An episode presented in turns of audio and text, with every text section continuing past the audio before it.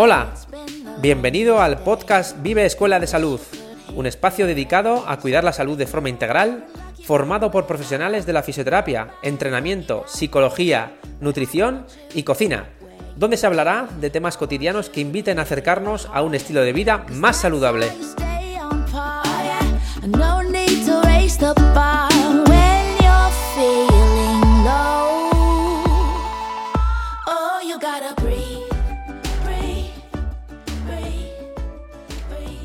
Hola a todos. Buenas a todos.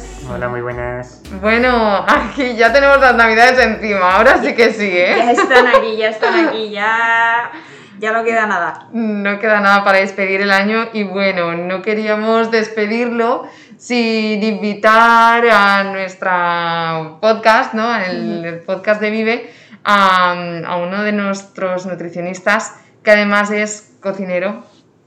Y bueno, venimos que nos cuente qué, qué comidas, eh, pues eso, mm, hacemos durante estas fiestas, ¿no? Y cómo podemos innovar y, bueno, a ver de qué, de qué forma nos organizamos, ¿no? Que además esta fecha concretamente y este año pues están siendo un poco diferentes, ¿no? Entonces, nada, cuéntanos, bueno, que se presente un poquito, Javi. Eso es que se presente, cuéntanos quién eres, eh, qué has estudiado y, y luego ya empe- empezamos con el episodio. Pero Muy bien. Que estaba esperando a que dijerais el nombre. Digo, no sé si quieren decir el nombre o quieren dejarlo ahí un poco en incógnito y me tengo, y me tengo que autopresentar yo mismo, pero bueno, ya, ya lo hago yo. Eh, bueno, soy Javier, soy aquí, compañero de Pilar y Charo. Eh, soy nutricionista y también tengo esa parte de cocina. Más o menos el 50% de mi vida laboral ha sido en cocinas, el otro 50% sí que ha sido en consultas. Y ahora estoy en ese momento de combinar las dos cosas y el colaborar con vosotras en este caso, eh, con el podcast y hablando de Navidades en este momento en el que estamos, pues bueno, encantadísimo. Sí que sí, hoy, pues eso, la propuesta era hablar un poco de las Navidades. Ya sabemos que todos, eh, que, gira en torno a una mesa de comedor en estas fechas. Y pues vamos un poco con eso, ¿no? Me guiáis un poco con, los, con lo que os vaya interesando por ordenar un poquito la conversación. Y ya está, pero ya sabéis que yo soy de desvariar mucho, así que a saber dónde acabamos. Hoy venimos a improvisar, a ver Eso qué es, sale. Eso es, bueno, para las personas que no te conozcan, te pueden encontrar en las redes sociales como NutriChef, Eso es. si no me equivoco. Sí, Perfecto. Es- Entonces, pues eso, si os interesa y queréis ver alguna recetilla, pues podéis mirar por ahí. Pues nada, empezamos y, bueno, al final estas fechas son muy, son mucho de tradiciones, ¿no? De, muy cultural también, ¿no? Y, y bueno, y como tú bien has dicho, Javi, el, el que, el que celebremos en torno a una, a una mesa, ¿no? ¿Cuáles son normalmente las, mm, estas tradiciones, ¿no? Como al final este- estas fechas nos volvemos todos un poco cocineros, ¿no? Cuéntanos. sí, sí. Primero, pues bueno, este año sí que va a ser algo diferente a los demás. Creo que en ninguna casa vamos a ver estas cenas, ¿no? O comidas de 20 personas en las que alguno se tiene que sentar casi en la galería. Eh, este año van a ser algo diferentes por este momento en el que estamos. Pero bueno, haremos lo mejor posible este momento, nos repartiremos. Bueno, al fin y al cabo, Mm. esto es algo que, que suelo decir mucho, que la Navidad son cuatro días. Pues al fin y al cabo contamos que Nochevieja, Nochebuena, Año Nuevo y, Y Reyes. y Reyes, ¿no? Sí. Aquí, bueno. Eh, pero no es solo eso. eh, ahí, eh, como ha dicho Pilar, somos personas sociales. eh, dentro de- del, del momento Navidades, es- quiero decir, eh, a partir de que acaban los niños el colegio, casi el 22, empezamos Navidades y nos las dejamos ya hasta, Hasta el día hasta, 7. hasta después de Reyes, sí, sí, hasta el día 7, 8. Sí, sí. Bueno, de hecho, en los supermercados empiezan, las navidades empiezan en octubre casi. ¿Qué vi yo? Igual fue principio de octubre. Sí. Antes de Pilares, que ya vi que Pues estaban, sí. estaban cambiando la decoración del supermercado y eso, y madre mía. Sí, sí, sí. Madre Sí, mía. sí, que cada año. Se adelantan, ¿no? Es como, jolín. Que pues sí, mira, es que, como decía Pilar, todos nos ponemos un poco la chaquetilla de cocinero en estas fechas, sobre todo, pues bueno, los encargados en cada una de las casas de, de preparar esa comida o esa cocina que se va a servir. Y, y antes lo hablábamos, que este se, sigue en el mismo protocolo que se sigue en una cocina más profesional a la hora de elaborar la carta de un menú. ¿eh? Sigues manteniendo algo de tradición, algo de lo que ya conoces, que ha sido un poco herencia de lo que ya te han transmitido tus padres o otros familiares eh, pero sí que quieres aportar algo diferente, quieres aportar esa parte más novedosa y que buscamos en Internet sobre todo. Internet a tope con recetas, a ver si este año sale bien, a ver si... Vamos a volver a intentarlo. Aún así creo que nos la jugamos muy poco porque... Sí, es verdad. Corregidme si en vuestra casa es diferente, ¿eh? Pero por norma general hay como tres, cuatro menús que se suelen repetir en, todas las casas. y más aquí en Aragón hay X productos que los vais a tener en todas, todas las casas. como ejemplo, venga. Em, pues eso, eh, vamos a hablar del momento picoteo, que eso es uno de los que creo que más han cambiado, pues por acción de, de esta búsqueda de recetas, del momento más global que tenemos ahora, que no solo tenemos eh, ingredientes de aquí, de cercanía, sino que empezamos a traer ingredientes de otros sitios. Por ejemplo, pongo el ejemplo de mi casa. Antes, hace unos años, a decir 7, 8 años, em, no se complicaba mucho el momento bolobán, que llamo yo, pues eh, al fin y al cabo eran cuatro tostadas con patés, los mejores patés del año, ¿eh? y esto es otra de las cosas que hablamos luego. Em, patés, queso, embutido, y poco más. Y eso creo que ha ido evolucionando bastante hasta el momento en el que estamos ahora, mm. que, que, son auténticas decoraciones, lo que se ve ya de primeras, nada más sentarte a la mesa, de ese aguacate relleno de salmón con huevo de codorniz. Eh, cóctel de gambas con mm. salsa con brandy y no sé qué. Mm. Que, vale, y eso es verdad que es un poco este de saber hacer de la persona que ha preparado, por norma general suele ser la madre o el padre de la casa, eh, del trabajo que lleva de preparación, de planificación previa y de, pues mm. venga, voy a meter este año una cosa que no he metido otros años. Mm. Y, eso, pues igual hace 7, 8 años en ninguna casa había aguacate y os reto a que, a que nos digáis cuántos aguacates veis como picoteo en eh, este año en vuestras casas. Y puede ser esto también por un movimiento un poco más eh, healthy, digamos, ¿no? Que puede ser que busquemos igual algunas otras recetas que no los típicos embutidos, quesos, etcétera, ¿no? Que un poco que vayamos a un poco más allá, ¿no? A buscar ese, ese toque diferente, ¿no? Por no estar siempre que no sea, porque siempre va a haber algo tradicional, por ejemplo, en mi, en mi casa muy típicos, a los embutidos que nos falten. El jamón de Teruel tampoco. Y... Por, por, aclarar a los que nos estáis escuchando, estoy aquí sentado junto a una valenciana, Comunidad Valencia, eh, una navarra y, yo que soy de, de, aquí, de Aragón. Entonces, quiero decir, dentro, mira que somos comunidades vecinas todo, ¿eh? Sí. Y dentro de, de, esta cercanía que tenemos, seguramente nuestras mesas de Navidad van a diferir muchísimo. Seguro. Muchísimo. Seguro sí, sí. Yo creo que es lo más interesante ¿eh? de, este mundo, es que cada uno en su mm. tierra pueda, pues eso, eh, preconice ¿no? con, con, con, sus productos de, de, cercanía, ¿no? Que es algo que, que, que, bueno, que, que, es un poco diferente al aguacate que estabas diciendo tú, ¿no? o sea, que son como, están conviviendo en una misma mesa el jamón y, y, y el aguacate, ¿no? de Perú, es como, vamos. Que preguntabas eso por el movimiento healthy en el que estamos.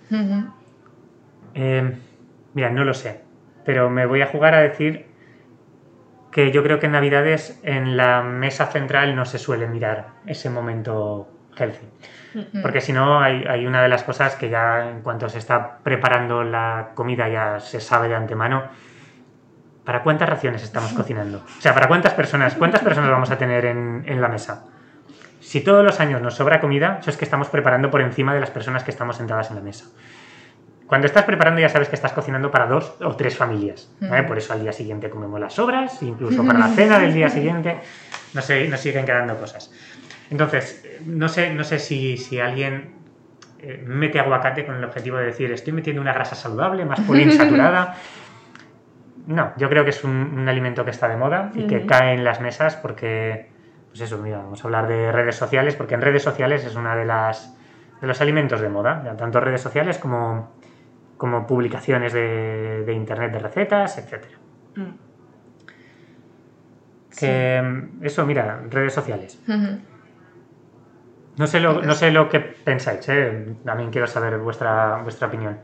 Creo que las redes sociales tienen muy, muy poca influencia, a pesar de que están en todos sitios, de que seguramente mientras estemos en la cena de Nochebuena, Navidad, me da igual, estemos mirando el móvil, estemos mirando Instagram, Facebook o lo que sea, creo que tienen poca influencia porque por norma general, de momento, esta generación, eh, quien, quien va a preparar el menú no, no creo que tenga redes sociales. Vuelvo a poner el ejemplo de mi casa, que al final al cabo es lo que conozco. No creo que mi madre se meta a Instagram a buscar recetas. Entonces, creo, creo que de momento, igual cuando lleguemos nosotros a preparar, cuando tengamos ya pues, nuestro, nuestra mesa sentada, igual sí que, pues, eh, al fin y al cabo, después de X años de bombardeo de redes sociales, sí que tengan más presencia, pero de momento creo que no. De momento creo que son los blogs de internet, la- los libros de recetas, yo creo que en, en menor medida, son los que, los que dictan un poco eh, lo que se pone en la mesa. Sí, y el boca a boca también, ¿no? Eh, porque yo sí he visto en mi familia de que se hayan preparado entrantes o se hayan preparado platos porque X amigo me lo ha dicho que lo preparó el año pasado y salió muy bien. Eso también yo creo Ujú. que se, Sí, se da. sí, se comparten recetas, ¿no? Sí, sí, es, dices, sí. mira, voy a preparar esto.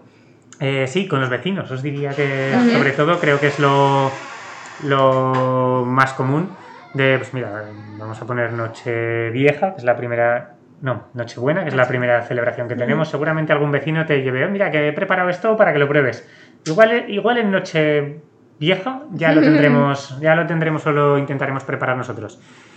Eh, antes hablábamos también, que me parece, me parece muy interesante, de que esto creo que nadie, nadie lo duda, de cómo con la cocina se puede transmitir una cultura. Eh, y hablando de los vecinos me ha venido a la cabeza que em, una familia, por ejemplo, dentro del mismo bloque, em, vaya a compartir, pues eso, mm, lo que hablamos, mismos sitios de compra, mismo ambiente, el comedor va a ser del mismo tamaño, eh, la mesa del centro va a ser similar porque va a ser la que te vino cuando compraste el piso. Seguramente no se parezca en nada la, la comida que se pone en una mesa eh, frente a, frente a otra familia dentro de ese mismo bloque. Y es porque nosotros o nuestros padres, nosotros ya estamos bien influenciados por la edad que tenemos. Mm. Nuestros padres ya nos han transmitido esa cultura, ya, ya nos han dicho cómo son las navidades en nuestra casa y por suerte o por desgracia, que cada uno que lo valore individualmente, es lo que vamos a ir transmitiendo nosotros a futuras generaciones. O sea, seguramente nosotros Mm. innovemos ya poquito en cómo han sido nuestras navidades hasta esta época y cómo queremos que sean más adelante. Entonces, eso, un ejemplo muy claro es eso. Dentro del mismo bloque, dos familias diferentes, viendo como con las condiciones del entorno iguales, las comidas van a ser diferentes, porque venimos de culturas diferentes y es algo digno de mantener, ¿eh? O sea, quiero decir, lo, lo veo como algo positivo el que una familia quiera mantener tanto sus costumbres de, en mi casa se hace esto. Esa frase la habréis escuchado seguro. Sí, sí, sí. ¿Y, y tú crees que este año, con todos los cambios que se están dando, y también vamos a vivir unas navidades atípicas porque no nos vamos a poder juntar tanta gente, también se cambiarán esos platos de, de estas celebraciones o se mantendrán? Los platos se van a mantener seguro. Seguro, vamos. Eh, luego hablamos, si queréis, de algún ejemplo que se nos ocurra así a todos, de cada una de nuestras casas, ¿eh? De comida típica. Eh, o sea, es que no lo sé. O sea, no sé si lo que va a cambiar es el número de veces que nos vamos a juntar con el objetivo de juntarnos con toda la familia, pero en grupos más pequeños, o vamos a dejar de ver familia y vamos a mantener pues, esos cuatro días que hablamos de comidas. Pero pues eso, vamos a ponernos en el caso de que en vez de juntarnos solo para las fechas clave, nos vamos a juntar los días de alrededor también, pues con otras partes de la familia, con el objetivo de minimizar eh, la gente que estamos juntos en una misma habitación, pues dejemos de ver para otros días. Igual se innova más en cuanto a cocina. O sea, igual como, como ya he comido cardo, voy a ver si ahora hago borraja, ¿vale? Otra preparación muy parecida. Eh, pero diferente. Mm. No lo sé si vamos a cocinar más veces o vamos a cocinar las mismas y vamos a ver a menos gente. Habrá que ver. Es. Hablaremos el año que viene. A la vuelta, a la vuelta lo debatimos y compartimos. Muy bien. Y, y bueno, ahora que estamos hablando, pues eso, de la mesa, de los platos y de la cocina, ¿qué, opciones tenemos eh, a la hora de, de eso? De preparar un menú o, bueno, al final comer en Navidad. ¿Qué opciones tenemos para comer en Navidad? Eh, pues mira, yo creo que la- las opciones que tenemos son las que nos están imponiendo desde... Queda un poco conspirador esto, ¿eh? Que nos imponen desde los mercados eh, nacionales e internacionales. Eh, creo que estamos muy influenciados por el marketing que hay ahora, tanto en supermercados como en, en la televisión con la publicidad. Eh, ahora yo creo que en casi todas las casas va a haber marisco, ¿no? Va a haber turrones de postre, va a haber pues, pescados o, o asados así más grandes. Eso yo creo que va a estar en todas las casas, ¿vale? Y eso es algo que, ¿por qué no hacerlo un, voy a decir, 17 de mayo, como no es una fecha aleatoria? ¿Por qué no comer marisco un 17 de mayo y guardarlo para estas fechas, que es cuando más caro lo vas a pagar? Cuando, pues eso, más gente va a estar buscando ese mismo producto. No sé, no sé. Me llama la atención, claro, si, si intento abstraerme de este momento que a mí también me afecta, de- del marketing, de la publicidad, decir, coño, ¿por qué, por qué estamos comprando todos lo mismo en estas fechas? Sí. Claro, eh, hablábamos con los supermercados, desde octubre tenemos turrón. El turrón no es un producto de temporada. Aclaremos. Olvidemos lo del, del turrón en Navidad. ¿Cómo le dices eso a.? No, no, no. O sea, espera, joder, es que justo iba a elegir un producto que es poco saludable. Eh, pero sí, ¿no? Hay, hay algún producto que lo destinamos a consumo único en, en Navidades y en realidad podríamos haberlo consumido durante todo el año, pagado a un precio mucho menor, seguramente de mejor calidad. No sé, no sé. Eh, pero claro, ahora entras al supermercado y te recibe una montaña de oro Hmm. ¿eh? Si, os, si os- si os imagináis el envase de alguna marca, de turrones, por ejemplo, o de bombones, claro, es lo que te recibe. Entonces, ¿cómo no, cómo no vas a coger en estas fechas pues, X turrón o X bombón que, no sé, eh, Sí. como, como- si el, como si los bombones solo fueran de, De, una época? de Navidad, sí. Sí. Eh, entonces, eso, con, con productos que podemos introducir ahora, ¿vale? Hablo de Aragón. Vosotras habláis un poco de vuestras comunidades. Nosotros aquí, parte vegetal, que es algo que desde Mundo Salud recomendamos siempre, que en cada toma haya buena cantidad de parte vegetal, ya sea en consumo crudo o cocinado. De los pocos vegetales que metemos en, en cocinado suele ser el cardo. Ujú. ¿vale? Tenemos aquí el cardo, no sé si todos, pero con la típica salsa de almendras, ¿no? Eh, poco más, igual alguna familia innova algo más metiendo borraja con almejas, que también es una preparación que queda muy bien, perfecta, totalmente saludable, sigue siendo parte vegetal, pero por norma general es cardo o la típica ensalada de centro, que te la curras más que, te la más que para una cena normal, pero una ensalada de centro y ya está. Hmm. Está muy bien, ¿eh? Está muy bien esas opciones porque, pues lo que hablamos, no por ser una fecha especial vamos a dejar de consumir algo que sabemos que es bueno para la salud. Entonces, pues eso. em, ¿qué, qué, qué opciones tenéis vosotras o qué soléis hacer como parte vege- vegetal en vuestras familias o si está olvidado completamente? Ujú. Pues en mi familia la verdad que he olvidado completamente. Sí que se ponen eh, algunos espárragos, algunos espárragos en conserva, espárragos blancos en conserva y alguna vez algún revuelto de setas, pero no, no hay costumbre de poner vegetales en navidades. Espárragos Navarra muy típico, ¿eh? Pues eso sí, sí, sí, pero si no, nada. Nada. Yo la verdad es que sí que coincido con Javi con, con la ensalada. Yo no sé si es desde que estudié nutrición y dije, como tú dices, ¿no? Que no porque sean fechas especiales vamos a dejar de consumir alimentos saludables, ¿no? Y claro, buscamos, por lo menos yo, al menos soy la que dice, venga, va, una ensaladica para, para acompañar. Y, y si a, a, lo mejor pues es algún entrante en el que, pues, por ejemplo, no sé, unos pimientos de piquillo rellenos de algo, no sé, mmm, algo sí que intentamos poner, pero claro, mmm, dista mucho de, ese, de esa ración de vegetales que, que pensamos los nutricionistas, ¿no? Cuando a la hora de, de, comer vegetales. Y si no, pues por ejemplo lo utilizamos también en, en guarniciones, por ejemplo, en las carnes, por ejemplo, uh -huh. eh, con verduras asadas o hacer una, una salsa de, de, verduras para la carne, ¿no? También, también puede ser de esa forma. Eso es verdad que no me estaba acordando y creo que también es, o sea, se suele consumir salsas de verduras. Mm, sí. No lo hacemos el resto del año, es verdad. Lo hacemos solo en estas fechas Sí. y es una salsa perfecta. Sí. O sea, Sí, sí, luego otras preguntas que nos hacen, oye, ¿qué salsa puede usar? ¿Qué, qué es mejor, la barbacoa o el ketchup? Ninguna. ¿Vale? Pues igual una salsa de calabaza, que seguramente vayas a hacerlo ya estas navidades, pues ¿por qué no meterla de manera más rutinaria en una alimentación coherente, variable, variada, saludable? etcétera? Mm, Em, Sí, sí.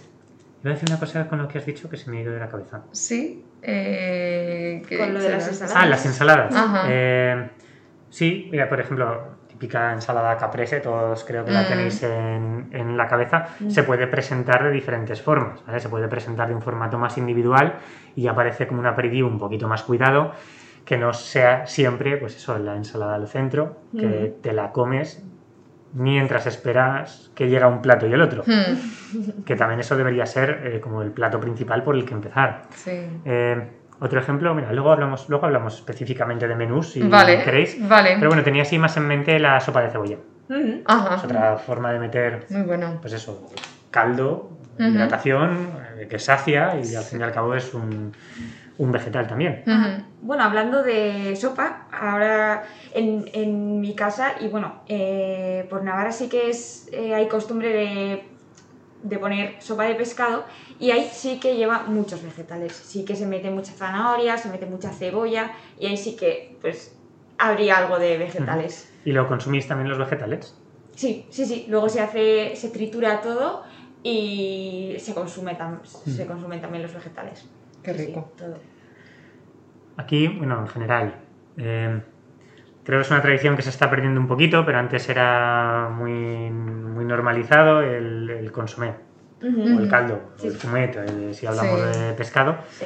que mm, antes había casi siempre y es- está muy bien, la verdad, como, como empezar la comida, al fin y al cabo estás con un alimento muy suavecito, llenando el estómago a base de líquido, que está muy bien, de líquido, entendedme, líquido como consomé, no hemos hablado, no hablamos de bebidas de momento, ¿vale? No, hablamos de ese líquido. de Todavía momento. no. Eh, eso, preparar el estómago un poco para la digestión más pesada que le puede venir por delante y, y eso, empezar a saciarnos a base de, de- de producto interesante. Sí que muy bien. Nosotros, claro, el consomé cuando lo hacemos, sí, mucha verdura en el caldo, todo lo que quieras, pero la retiramos y no la consumimos. Ya. Sí, pues ahí sí, ahí se tritura todo y se consume. Así que eso también, ahí metemos algo de verdura. Ah, está muy bien, muy bien. Mm.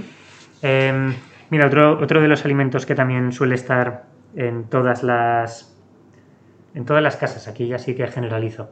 Y es un alimento de estos ocultos que no lo tenemos muy presente, pero que está siempre, son las almendras.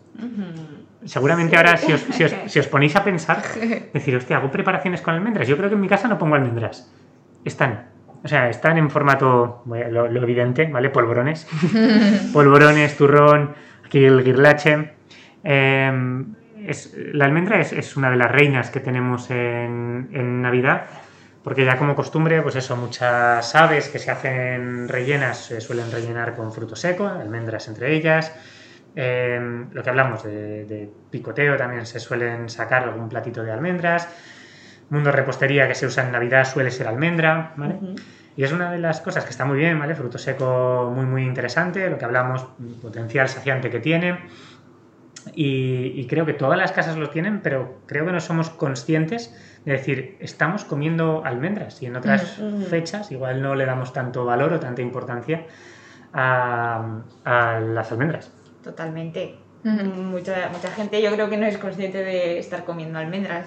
Pero ahora lo que dices, los alérgicos a las almendras Te lo iba a decir. tienen Yo fatal. te lo iba a ¿eh? decir. Estas fechas para los alérgicos a los frutos secos son un poco oscuras. Sí. Yo tengo una en casa y no lo pasa bien. no lo Me pasa bien. imagino, me imagino.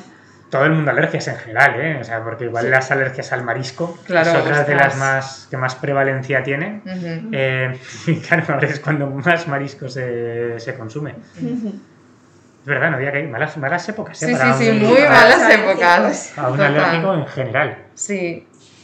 Eh, sí. Hay, otro, hay otro alimento que también está en todas, todas las casas. Aquí sí que voy a, voy a decir a nivel europeo, está en todas las casas. Eh, ¿Qué es? ¿Las uvas? ¿Las uvas? Ah. Será pre- pregunta trampa. Eh, las uvas, sí, sí, las uvas. El momento bienvenida al nuevo año. Las hacemos con esas uvas de la suerte. Antes estábamos hablando que si alguno de nosotros, de nosotros conocía ese origen las, de las uvas de la suerte y la conclusión es que no. No sabemos. No, no, pues Si no alguien- lo sabemos. Eh, Si sí. alguien lo sabe, comentad. Como muchas teorías, ¿no? Aquí cada uno inventa, no sé si leyendas, teorías, lo que sea, ¿no?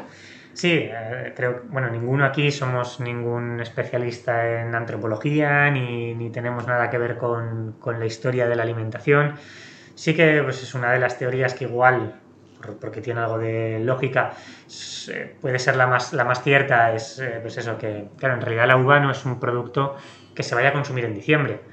Entonces sí que previo Primera Guerra Mundial sí que se investigó, se creó una variedad de uva en la que el, el momento de recolección era ahora diciembre y, y al parecer salió bien, entonces por eso se, se denominaron como las uvas de la suerte. Fue un poco un experimento que hicieron, de decir vamos a ver si salen unas uvas en diciembre y salieron.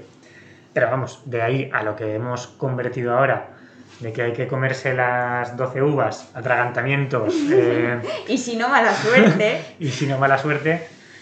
Pues bueno, aquí cada uno que haga un poco lo que quiera, ¿vale? No pasa nada, creo, por no comerse las 12 uvas. No creo, no creo. Si lo hacéis, mucho cuidado con atragantamientos. Eso Tened, es. tened siempre a mano a alguien que sepa hacer maniobras Heimlich, maniobras. Varias. Eso es, ¿vale? Y, y mucho cuidado, ¿vale? Pero Que- bueno, en torno a eso también hay, hay mucho marketing. Los supermercados y las empresas también han sabido Adaptarse, ¿no? a eso. adaptarse y sacar la- eh, pues las raciones Peladas. individuales peladas Sin pepitas. pepitas, vaya, de Total. colores, de Sí, sí. Bueno, seguro que de la uva que creció en la Segunda Guerra Mundial hasta la de hoy, seguro que ha variado muchísimo la variedad y al final los cultivos se han adaptado también a los tiempos, o sea que, pero Sí, sí, así es. Y luego, eh, este año que mm, también está siendo diferente, ¿qué opciones hay en Zaragoza para que eso, para las personas que no quieran cocinar en casa, por ejemplo, o pues para que vayan o para que pidan o mm, Sí, eh, mira, ahora se ha creado el concepto este de restaurante en la nube. No sé si lo conocéis, pues no. ¿no? Eh, claro, son, son incluso restaurantes que se crean sin un sitio fijo, o sea, sin un, sin un local, donde se va a dar un servicio únicamente, voy a decirlo en inglés, delivery, de- para llevar, takeaway, Recoger, como, ¿no? quieras, eso es. Eh, y, y están situados, pues eso, en, en ubicaciones que no son de ningún, ningún restaurante. Eh, y alguno de ellos sí que está ofreciendo menús muy, muy cuidados, con cocineros de nombre que está detrás de esos menús, para llevar, para recoger eh, fechas clave de Nochevieja, Nochebuena, precios bastante competitivos. Al fin y al cabo, no es lo mismo para llevar que, que no el momento de- del salón Claro, del restaurante. restaurante. Eso es, que tiene otros gastos asociados. Y, y si alguien no se quiere complicar absolutamente nada y tiene dinerico como para decir, no, yo que me lo preparen todo, es una opción muy válida. Voy a poner el ejemplo de un nombre concreto, ya que es amigo nuestro, pues, eh, Mm. Bonita Celia, por ejemplo, que nos pasaron el menú el otro día para que echáramos un ojo a ver qué tenían. Eh, es uno de los restaurantes que, que está sirviendo este, este formato de menú. Ujú. Y me parece apuesta arriesgada, porque, a ver, claro, creo que no se ha hecho antes. De, No. Un delivery para estas fechas. Entonces puede que vayan a trabajar y que no vendan. O al revés. O sea, puede que tengan preparado para servir 30 y tengan que servir 300. Lo dudo. Pero bueno, puede ser. ¿Vale? Entonces, yo creo que ahora con estas medidas nuevas que tenemos, el formato eh, consumir en interior también va a estar presente, ¿vale? Va a haber gente que siga prefiriendo ir a un salón a comer, grupo reducido, 30%, las medidas que, que nos digan. Pero bueno, va a ser al fin y al cabo casi un, salón privado, ¿no? para, para, ti solo, el cocinero el personal de sala te va a servir para ti. Yo creo que se pueden aprender incluso el nombre y llamarte por tu nombre directamente. Sí, y, es otro formato que evidentemente tiene un coste superior a que si no lo preparamos nosotros en casa, pero también totalmente válido. Eh, última opción que está saliendo ahora en estas fechas, que igual para justo para estas fechas no estaba tan presente otros años, sí que para otros momentos, que es el formato El Chef en Casa. Em, ¿Habéis oído algo de esto? Sí, yo lo había oído, lo que, em, pero no he tenido, no he conocido a nadie que hubiera tenido esa experiencia. sí, al fin y al cabo, pues eso, eh, pues eso, este año ya sabéis todos que hay restaurantes que de momento tienen la persiana echada, pero gente totalmente válida que, que quiere trabajar, que quiere sacar comida adelante y pues eso que ofrece el preparar o el preelaborar la mise en place, que se suele llamar eh, en restaurante, y luego va a terminarlo a tu casa. O sea, es, es como, pues eso, tener el cocinero, hmm. cocinero profesional en tu cocina, que vaya sacándote los platos al momento que los tiene que sacar y, y en las mejores condiciones. Y eso desconozco el precio. Evidentemente no creo que sea algo económico. Hmm pero es otro muy buen formato en el caso de decir, no, mira, yo quiero estar con mi familia, en mi casa, pero no quiero preocuparme de nada. No me gusta el formato para llevar y quiero que me lo saquen al momento, mm. eh, algo original, un menú que haya acordado con tal producto, con no sé qué y no sé qué, no sé qué. Y, y ya está, y me parece pues eso, otra opción que vamos a tener este año. Que este año creo que es el, el que más se está arriesgando con, con este formato de alimentación y a ver en qué queda. O sea, tengo curiosidad por ver el año que viene y preguntar a estos cocineros que, han intentado hacer esto, ¿qué tal te ha ido? O sea, ¿te merece la pena? Porque al fin y al cabo, el que haya un cocinero en tu casa significa que ese cocinero no va a estar en las mismas condiciones que estás tú con tu familia. Tiene que adaptarse un poco a ese, a ese, entorno, ¿no? Claro, es como el restaurante en tu casa, o sea, te lleva el restaurante a casa y es me parece un, bueno, me parece una idea, todo las, ambas cosas, lo que nos has comentado, tanto el delivery como el, como el tema del cocinero en casa, me parece súper interesante. Y al final, es que es lo que está pasando. E, e, este año ha sido eh, de, de, innovar, ¿no? de, de, de, sacar cosas nuevas, de, emprender se están reinventando completamente estas, estas, estas formas de consumo ¿no? que, que estamos viendo. Sí, pero vamos, creo que está funcionando. ¿eh? O sea, evidentemente no, no, se, no, se, puede igualar una situación de normalidad económicamente a, al momento en el que estamos ahora, pero la gente está consumiendo. Sí. O sea, le pongo el ejemplo de los riders que se ven por aquí, los plan en bici con diferentes marcas de reparto. Eh, se ven muchos. Muchos, sí, sí. Que sí, que se centran en los tres días claves del fin de semana y ya está. Pero. Pero, no sé, a mí me da la sensación de que cada vez se cocina menos también. Y no sé qué. Yo creo que en Navidad también pasará que. Eso. O que vaya, está evolucionando a que cada vez se cocine menos o eh, se pasen menos horas en la cocina y la gente pida un poco más, o igual no todo el menú, pero algunos entran a comprar ya hechos, o no sé, es mi sensación, ¿eh? Sí, no, no, es lo que está pasando, ¿eh? También, no sé si decirte que eso es algo bueno o malo, porque es verdad que yo soy muy crítico para estas cosas. O sea, no, pongo otra vez el ejemplo de mi casa. Eh, una tarde entera o un día entero dedicado a la preparación de la comida de esa noche creo que es excesivo. En muchas de las casas pasa, ¿eh? que, es X horas dedicadas. Llevo tantas horas en la cocina.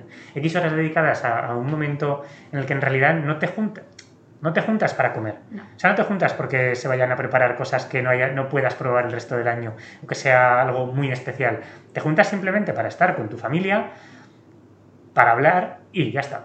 Y, y eso, el, el, el pensar que has estado tantas horas en la cocina, no sé, Para mí creo que hay otras opciones. Pues mira, si el formato de delivery, delivery encaja este año, perfecto.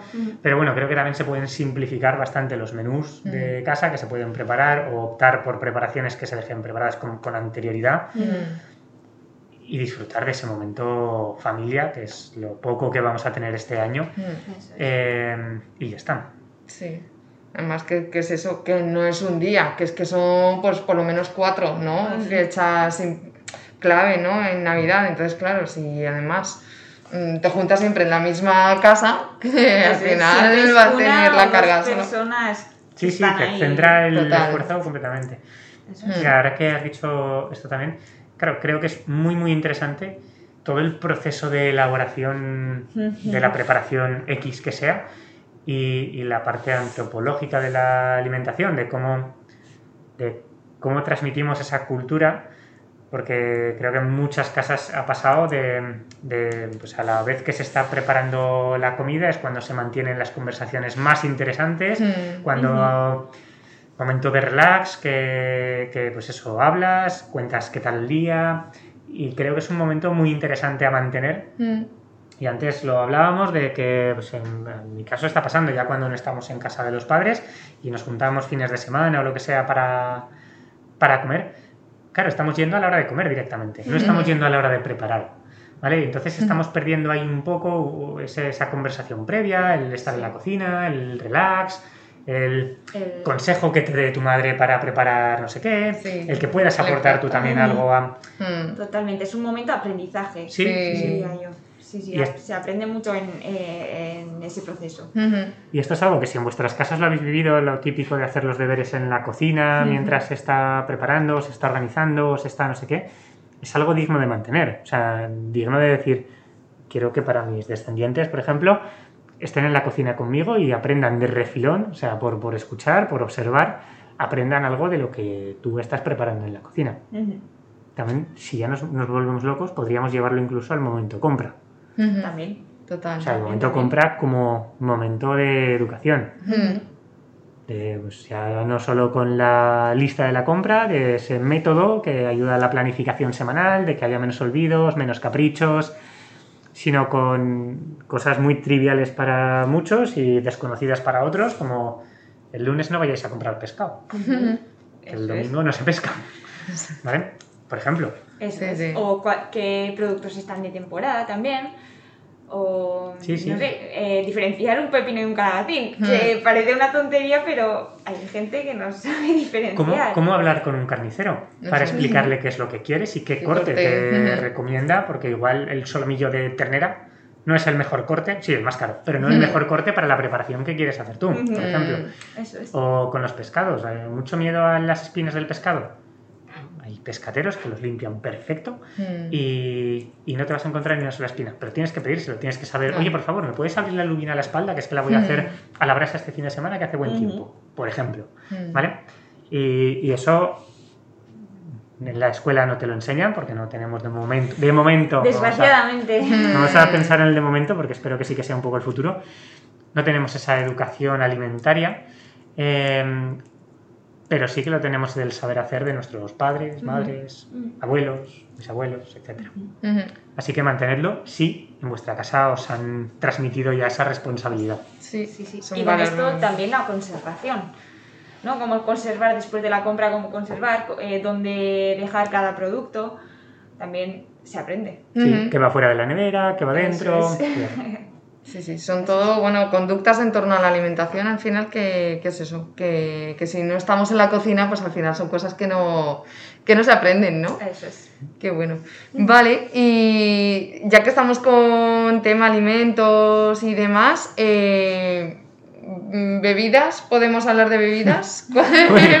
Ahora, pero bebidas de las de poner en copa y en vasos y estas cosas. El agua transparente, clista- cristalina, sin calorías, creo que te refieres a esa, ¿verdad, Sí, Pili? esa, esa que deberías...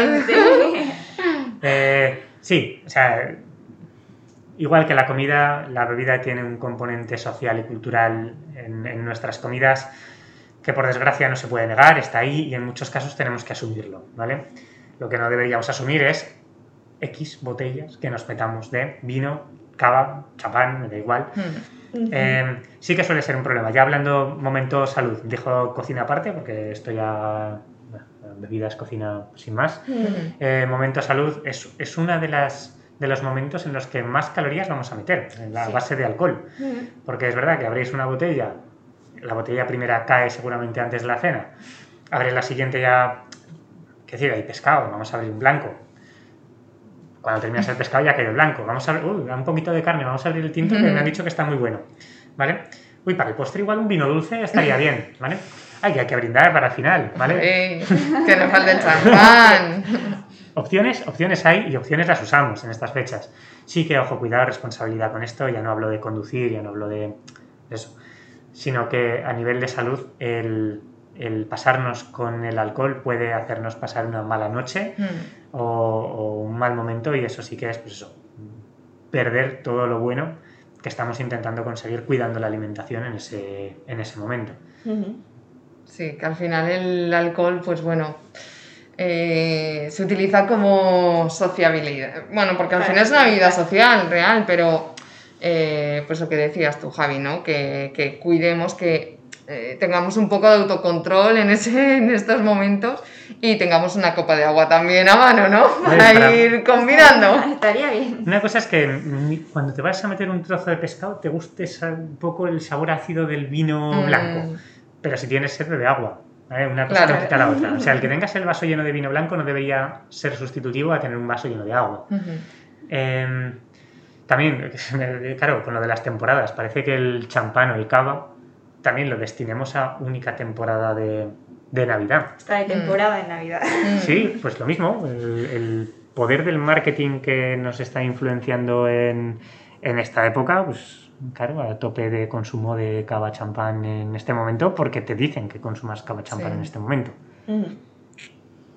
Totalmente. Y bueno, para, eh, para ir terminando, eh, ¿alguna propuesta de menú que sea, pues, que sea fácil o que veas adecuado para estas navidades? que nos proponéis? Eh, pues como hemos dicho antes, parte vegetal tiene que haber. ¿vale? Y mira, la parte del consomé, que también hemos hablado antes, me parece muy coherente. Entonces, ya sea el consomé clásico, que se suele preparar, Ujú. clarificándolo sin clarificar, todas estas técnicas culinarias un poquito más avanza- avanzadas, para alguien que no tenga ni idea de lo que es el clarificar. Seguramente vas a una abuela y dices, oye, ¿cómo clarifico el caldo? Y te lo explique perfectamente. Lo que pasa es que igual no sabe que eso es clarificar, Claro, claro. ¿no? Pero, Lo está haciendo inconscientemente, pero lo está haciendo. pero esta es una de las cosas que te digo que se aprenden si estás ahí mirando. Sí, sí, sí. Ya sabrás clarificar un caldo. Sí, sí. No hace falta ir a una escuela de hostelería para, para Mm. aprender, que te enseñan, pero, pero no hace falta. Em, vamos a hablar, momento consomé, perfecto, ¿vale? Mm. Ya sea con huevo picado, con jamón, o como estás haciendo tú y Charo con, con la sopa de pescado y verduras.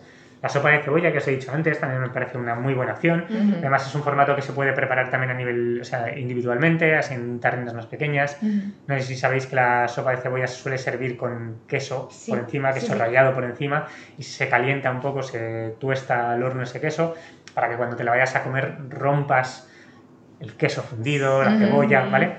Sí, si os lo imagináis así, a que a todos os apetece. Oh. Pero cuando digo sopa de cebolla, igual ya menos. ¿Vale? Venga, sopa de cebolla o consomé para los clasicotes Ujú. de principal. Vamos con la parte vegetal. El Ujú. cardo está muy bien, ¿vale? El cardo es pues, producto de temporada ahora.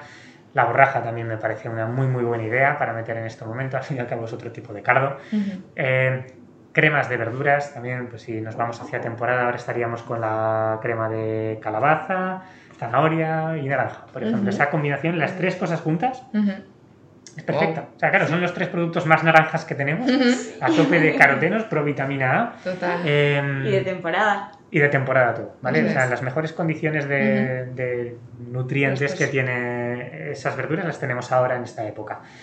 Em, por salir un poco del producto caro de marisco, de pescado, bacalao, merluza, que todos nos vamos ahora, la ternera es, es un producto que no suele subir tanto de precio en comparación con, pues eso, pavos rellenos, Mm. los preparados ya que, Sí. que venden en muchas carnicerías. ¿eh? Eh, la ternera es un, es un buen corte. O sea, es un, es un buen tipo de alimento y el redondo, casi es mi consejo, es un buen corte. Con el redondo se pueden hacer cositas. Es muy parecido estéticamente a un solomillo de ternera. O de cerdo, ¿no? ¿Te refieres? Es bast- Ah, bastante, vale. bastante más grande Ah, que vale. el de cerdo, Sí. ¿eh? O sea, Es más como el de solomillo de ternera. Eh, de textura no es lo mismo, ¿vale? No se puede cocinar de la misma manera. Pero si estamos hablando de preparar las cosas con antelación para no dedicar mucho tiempo en ese momento y eso, recomendación clásico Wellington, solomillo. Wellington, ¿vale? En vez de solomillo redondo Wellington, que se hace con una base de setas y algo de hojaldre eh, re- recubriendo todo. Si no, otro- otra preparación que a mí me gusta mucho es el roast beef. Ujú. ¿Sabéis lo que es? Sí. Vale. Se puede comer incluso frío, tipo embutido. rico. Ujú. Y lo mismo, se puede hacer una salsa de verduras como hemos dicho, para consumir así un poquito más caliente, que ya te caliente la parte del roast beef, que ya te digo, se puede dejar preparada con anterioridad. O, o si queremos así algo un poco más, más plato clásico del roast beef, suele, suele acompañar muchas veces con la salsa tártara, que es una, al fin y al cabo es una mayonesa que puedes hacer casera por hacerla un poquito más ligera, eh, con alcaparras, pepinillos, cebolletas, o sea, todo este producto encurtido, y también le puede ir muy bien. Qué Vale. bueno. Perfecto.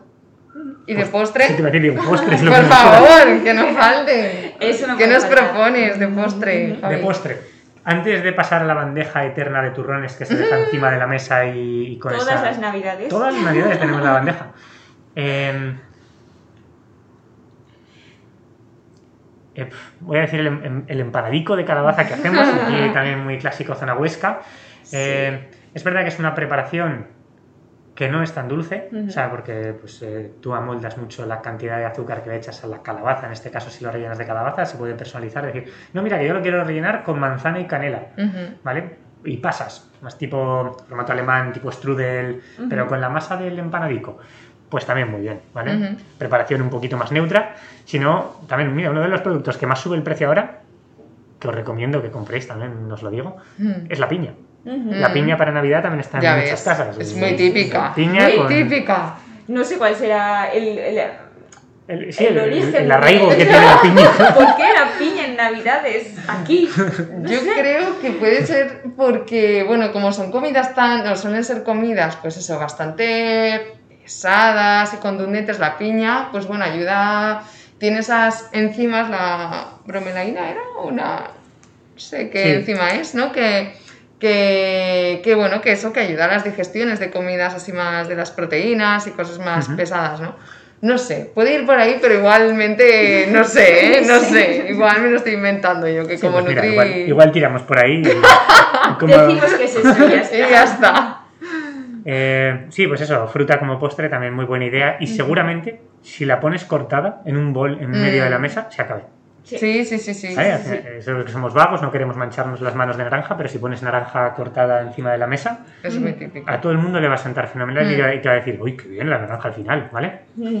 Eh, Sí, luego además vendría- después de toda la comida seguro que nos entra igualmente, o sea... Y luego ya Sí, vendría sí. el momento turrón, chocolates y eso, que aquí costum o sea, eh, consejo nutricional.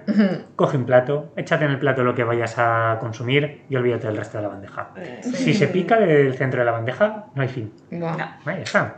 Sé consciente de lo que te vas a comer echándote en tu plato y a tope con eso. Sí. No salgas de ahí. ¿vale? Yo creo que con eso sí que nos ayudará un poco a eso, a controlar también, como tú Sí, dices. sí, buen consejo. Además, es un consejo que hablamos en un Mm. episodio Sí. anterior. Sí. De, De servirnos, coger- ¿no? Sí, cogerte tu platito y servirte ahí las cosas que, vas a- que vayas a comer. Si Sí. No, tienes, no tendrás fin, exacto. no. Pues nada, vamos a tener que ir cerrando este, este podcast. Eso Vamos, es. estamos encantadas, ¿eh? que aquí estaríamos hablando toda la tarde. Pero, pero por no hacerlo demasiado largo, eh, consejos finales, ¿quieres decirnos algo, Javi, para estas navidades? Eh, que cada familia haga lo que le apetezca un poco. O sea, hemos hablado de diferentes opciones que hay. Claro, aquí os he dicho que no os compliquéis estar con la familia, no dediquéis mucho tiempo a, a preparar un menú. eh, pero si queréis hacerlo porque es vuestra forma de mostrar cariño, porque es vuestro es lo que os apetece, adelante con eso, ¿eh? no hay ningún problema.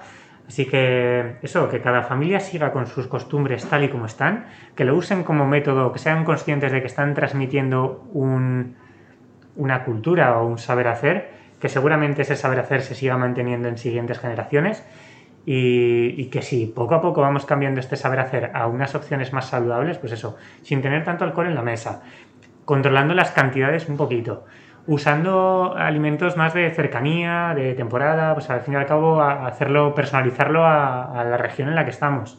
Que claro, pues eso es los pequeños cambios que se pueden ir haciendo año tras año, que al fin y al cabo se acabarán convirtiendo en costumbres coherentes y saludables. Qué bueno. Muy buen consejo. Qué y bueno, bueno. en modo, modo cotilleo, curiosidad, ¿te tocará a ti cocinar estas navidades? Eh, no lo sé porque aún no tengo claro qué va a pasar con, con fechas, pero no suelo hacerlo, la ¿No? verdad. Suelo, suelo ayudar porque me gusta, porque qué decir, me, me gusta man- estar en los sitios, eh, pero no suele ser, no suelo ser yo el que lleve la responsabilidad de la comida y ya está. No. Perfecto. Muy bien. Pues Pues, nada, nada, qué muchísimas guay. gracias por, por estar aquí. ¿A vosotras? Y Un placer, te esperamos en próximos. ¿eh? eso es, eso es. Que disfrutes muchísimo de las navidades con familia, amigos y con tus, todos tus seres queridos. Eso es. Y nada, Y que a vosotros- descanses también. Eso es, aprovechemos también para descansar, que son momentos también de, de- de reflexión y de relax.